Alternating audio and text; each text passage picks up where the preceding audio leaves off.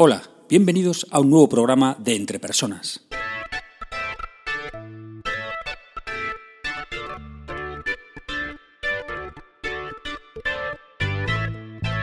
Un podcast donde hablamos sobre todo lo relacionado con las competencias, diccionarios de competencias, sistemas de gestión por competencias, sistemas de evaluación por competencias, programas de desarrollo de competencias y todo lo que tiene que ver con habilidades y competencias en las organizaciones. Mi nombre es Raúl García y podéis encontrarme en la web www.entrepersonas.com. Hoy es día 6 de diciembre de 2015 y este es el programa número 7 de Entre Personas. En este programa vamos a hablar sobre la técnica STAR, fundamental para todo lo relacionado con competencias. Vamos allá.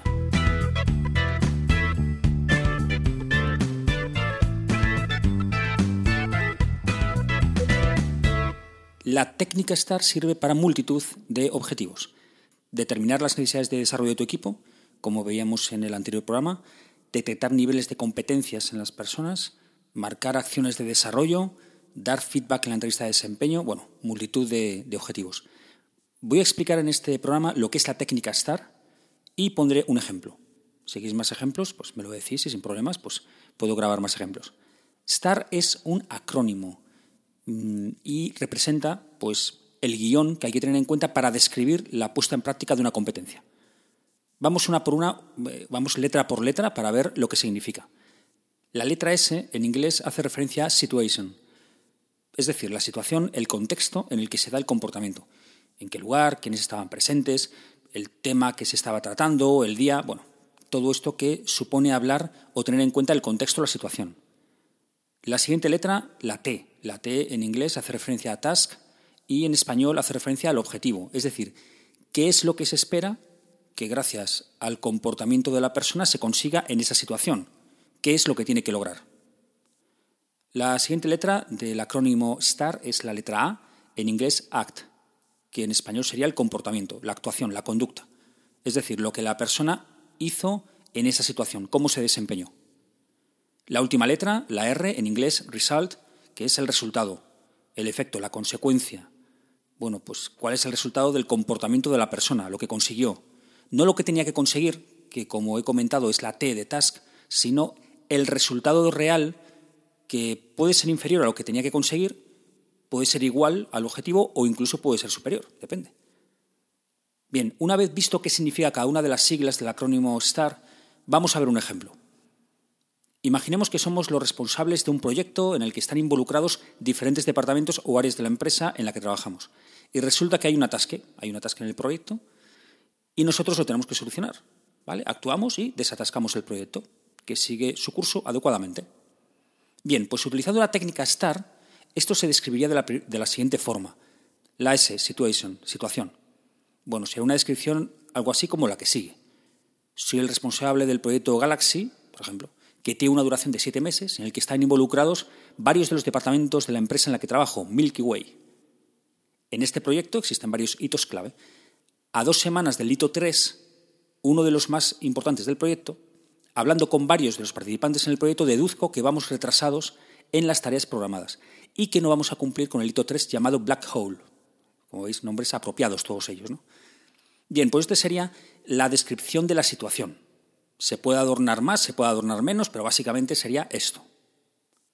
Vamos ahora a la segunda letra, task, el objetivo. Bien, podría ser algo como lo que sigue. Como responsable del proyecto tengo que conseguir que se cumpla con el hito black hole y no se produzca retraso en el proyecto. Incluso hasta se podrían poner otros subobjetivos, como por ejemplo, tengo que comprometer a todos los participantes en las tareas que tienen asignadas. Bien, pues esto sería un subobjetivo, ¿no? Algo que se espera que yo consiga, siendo como soy el responsable del proyecto Galaxy, pues que consiga en este momento, ¿no? donde hay pues cierto atasque con el hito 3. Pasamos a la siguiente letra, la A, la A de act, de actuación, de comportamiento. Bien, se podría describir así.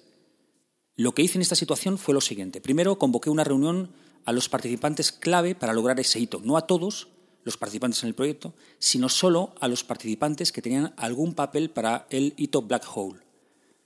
El planteamiento fue una reunión corta, 20 minutos. Mi planteamiento para la reunión fue el siguiente. Primero, repasé el estado del proyecto y las tareas y objetivos a cumplir para el Black Hole. Eso, pues, fueron unos 5 minutos. Después empaticé con los participantes diciéndoles que es normal sentirse agobiado cuando se acerca un hito como el black hole y con todo el trabajo que tienen que hacer en otros proyectos, pues, pues más todavía. ¿no?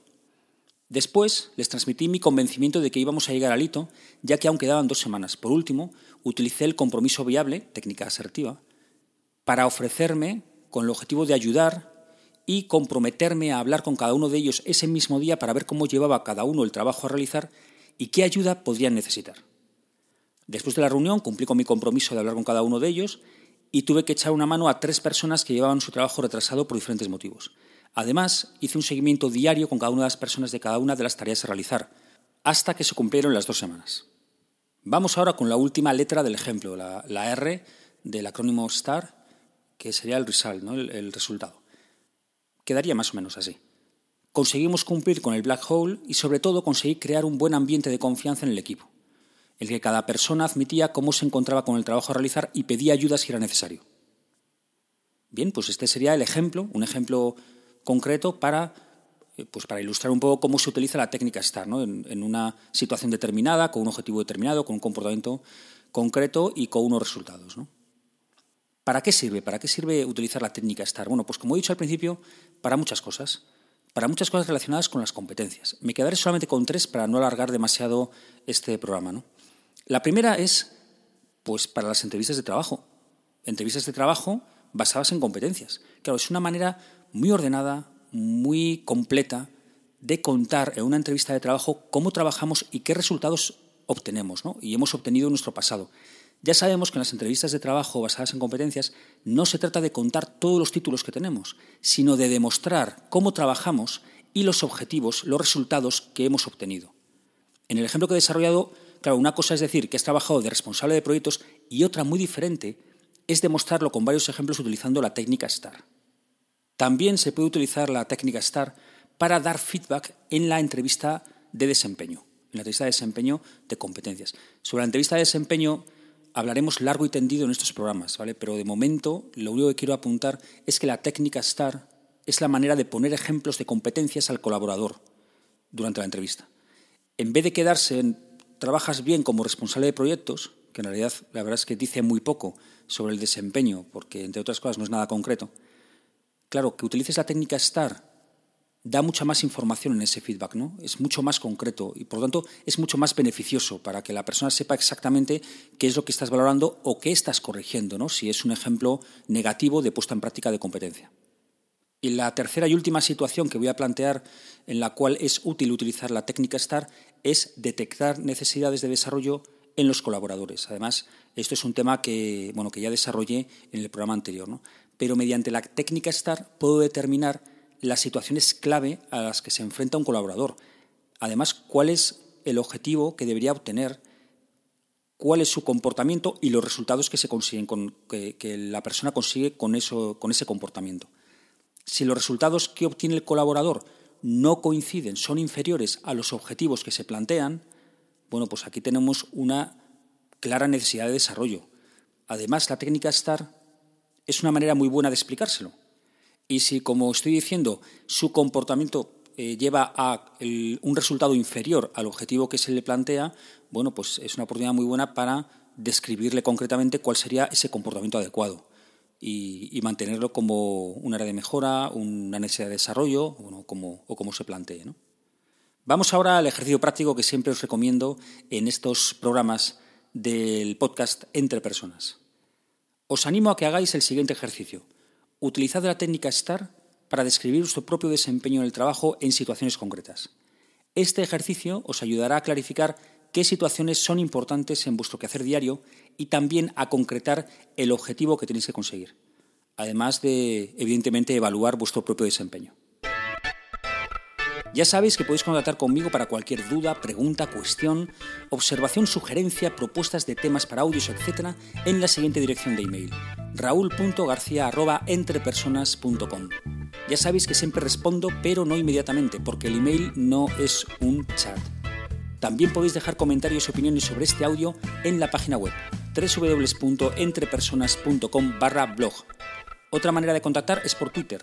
El usuario de Entre Personas es arroba entrepersonas1 con número y mi usuario de Twitter es arroba ragarcía. y por supuesto también estamos en LinkedIn. Muchas gracias por los mensajes que ya estoy recibiendo de todos vosotros. Espero sinceramente que este programa te haya sido de ayuda y no olvides que las empresas son las personas que trabajan en ellas y que tú eres el máximo responsable de tu desarrollo personal y profesional. Saludos.